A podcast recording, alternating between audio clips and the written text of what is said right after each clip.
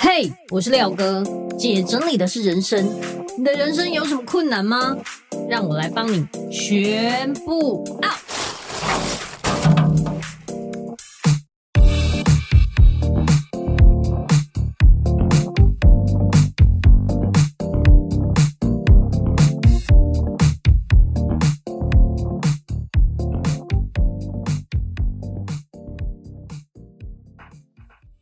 本集节目由云漾生活赞助提供。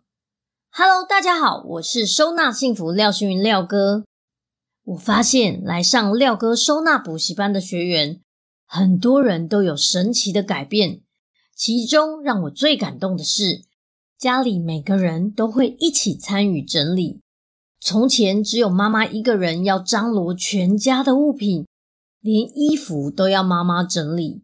可是，在上完廖哥的收纳补习班衣橱课之后，每个人都断舍离很多衣服，先生也主动帮忙修理好衣橱的抽屉，甚至孩子也会自己折自己的衣服了。你一定很惊讶，为什么会这样？其实整理衣橱并不难，只要使用适合每个人的收纳方式跟收纳品。可以用很简单的方式，衣橱就能变非常整齐，而且大家都能好好维持。透过两次的线上直播课与两次回家作业，让你拥有像专柜一样漂亮的衣橱。老师会针对你的作业提出改善建议。衣服不是越多越好，而是要审视现在的自己适合什么样的衣服哦。欢迎透过下方链接看看更多衣橱课学员的优秀成果，一起动起来吧！欢迎回来，姐整理的是人生，我是你的整理师廖星云廖哥。前一阵子我讲了一本书，这本书的书名叫做《你要快乐才能好好生活》。我觉得里面有很多很多的内容都帮助我起到了很大的作用。有一个比较有意思的就是他提到。如果我们要变快乐的话，我们的选择要少一点，因为啊，我们每天做的决定数量多到吓死人，达到了三万五千个，你不觉得很恐怖吗？真的有这么多吗？而且光是食物就高达二二六点七个决定。哎，大家们讲啥？拢想无？有没有觉得我们很少停下来问自己，这些令人喘不过气的决定？真的对我们有好处吗？还有，其实太多的选择会让快乐产生负面的影响。我们做出每一个决定的时候啊，都会耗掉部分的自己。难怪每一次我老公问我要吃什么的时候，我都觉得我快要死了，很难回答。所以，我们的选择会让我们耗尽心神。真的很讨厌选东西。我在啊那个说书里面也有提到。我自己真的很害怕，就是在网络上买东西的时候，忍不住就会进入比价的内容，或者是有很多很多个你想要的东西跳出来的时候，你不知道选哪一家买，到最后绕来绕去，花了很多的时间决定不了，这真的是超级痛苦。所以这些选择会耗费你的心神，花你的时间，还会夺走你内心的平静。选越多，内心越混乱。但是呢，我们常常把选择这件事跟自由当做同一件事，觉得可以选是一件很棒的事情。其实选择反而会让我们痛苦，因为太多决定产生的焦虑跟怀疑，会让我们没有办法心满意足，或者是主动的去掌控事情。然后我们就开始怀疑自己的选择：诶，我吃这个是对的吗？我点这个是好的吗？我走这条路真的可以吗？我今天真的要这样做吗？开始自我怀疑，然后就加深了这个不安全感。很多时候都是虚假的选择，这些虚假的选择啊，会夺走快乐。所以我们很多时候就以为，哎，好像可以选择是一件很爽的事。其实反而这些东西都是虚假的选择。那我们真正啊，应该要让。我们的选择保留在关键时刻，我们才做选择。因为一旦选择了之后呢，如果可以，我们就虚心接受这个决定，你选了要吃这个，那你就好好的吃这个餐厅。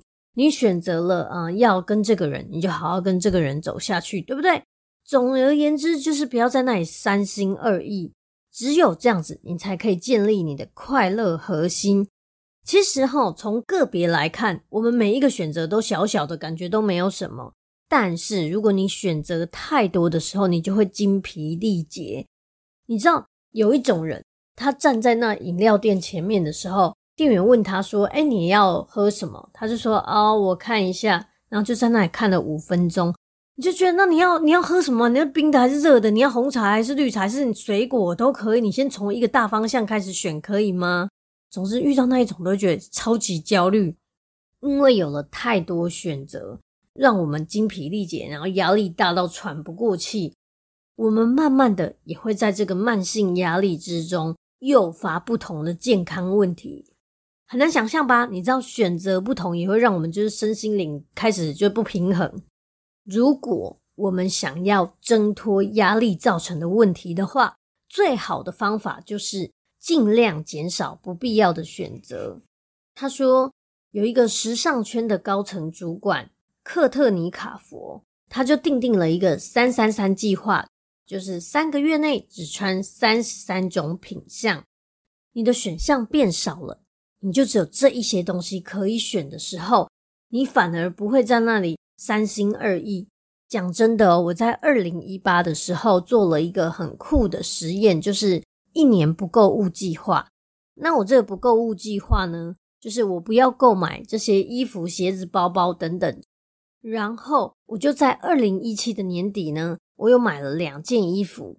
我在做实验，就是我们到底是穿了之后会喜新厌旧，还是怎么样的情况下会喜新厌旧？我就把这两件衣服挂在我的衣橱外面，每天看，每天看，每天看，然后都没有穿哦。就这样看了一个月之后，我就腻了。我连穿都还没有穿，我就腻了。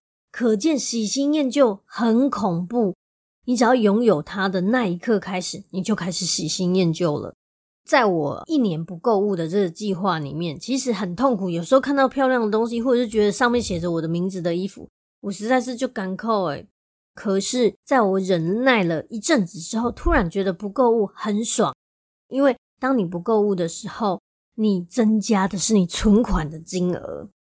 在我一年这样不购物之后呢，我省下了非常非常多的钱。然后呢，我就跟珊妮老师去日本玩了一阵子，这样我就好开心。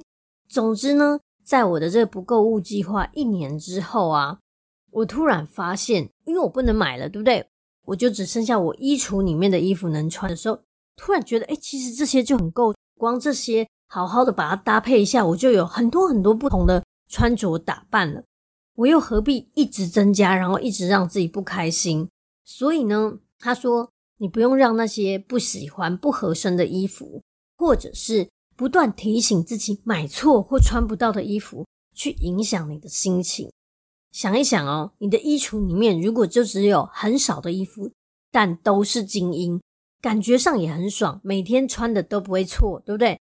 就时尚度会提升，然后这作者很可爱，他说他到现在都还在听 CD，为什么呢？因为他说哈，CD 是音乐家已经帮我想好，决定我要听什么，所以听的顺序啊，还有那些最完美的曲目，都已经是这个音乐家决定好的。可是呢，像现在都是串流媒体淹没在这个虚假的选择里面。他就是一直推播，随便推播给你，然后你就这傻傻的听了，到最后你已经无法决定自己要听什么了。那他说，如果你有这种选择障碍的话，你可以定下个人的准则，比如说规定自己买第二便宜的就好，不用花了两三个小时为了找最便宜的，省下两百块。其实你那三个小时的花费的时间精力都不止两百了，是不是？所以呢，你可以让自己定定一个规则，就说好，如果我要买一个东西的话，我不用买到最便宜，但是我要买第二便宜就好了。如果你请家人去吃饭的时候没有办法决定餐厅，或者是你跟朋友出去不知道吃什么的话，就剪刀石头布来决定。假设你很想要买东西，可是又想要避免烦恼的话，比如说，哦，我现在想要买一台洗衣机，我不知道买哪一个品牌的，你干脆去找一个你信任而且懂那些电器的朋友，然后呢，只买第一个他推荐给我的机型，这样就好了，就这样，不用再想了。我自己也是这样，我在把我的东西赠送给别人、结缘给别人，PO 到网络上的时候，就会有很多叭叭叭叭一大堆留言，就说啊，我我要索取啊，我要结缘这样。那因为很多留言，我不知道选谁。以前就傻傻的一个一个在那里看留言，看谁最需要，然后花费我超多时间，我就觉得哦有点烦。结果后来我想到了一个方法，我规定我自己只能选前三名，我会定出一个比较严苛的规则，就是说希望能马上转账运费的人，我就把东西送给他。那因为光马上转账这件事就过滤掉一些人，所以能马上转账，然后又第一个留言的，或者是前三名留言的。我一定是送给他们，他马上转账，我就马上把东西寄出去，快又有效率，对不对？所以呢，我觉得如果你可以定定自己的规则的话，你就不会因为在选择上又卡关。